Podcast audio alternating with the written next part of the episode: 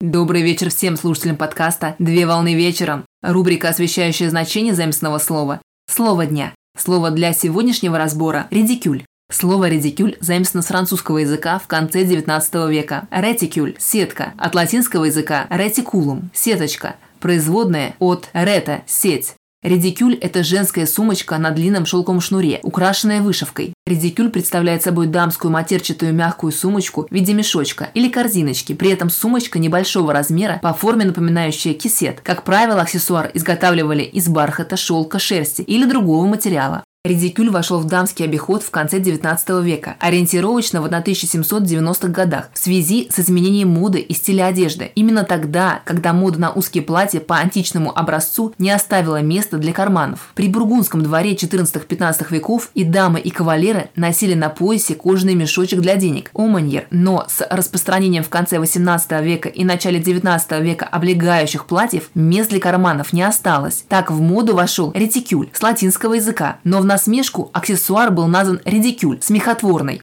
Принято считать, что первой дамой, которая была замечена с редикюлем, была маркиза де Помпадур, которая обзавелась небольшой матерчатой сумочкой во времена Людовика XV. Поэтому данный факт был спешно замечен и взят на вооружение ближайшим окружением. Редикюль стал активно входить в моду, набирать популярность и распространяться по странам. Так, на картинке московского телеграфа за 1827 год, выпуск под номером 5, модница выставляет на показ изящный редикюль из матерчатой ткани в клетку. На сегодня все.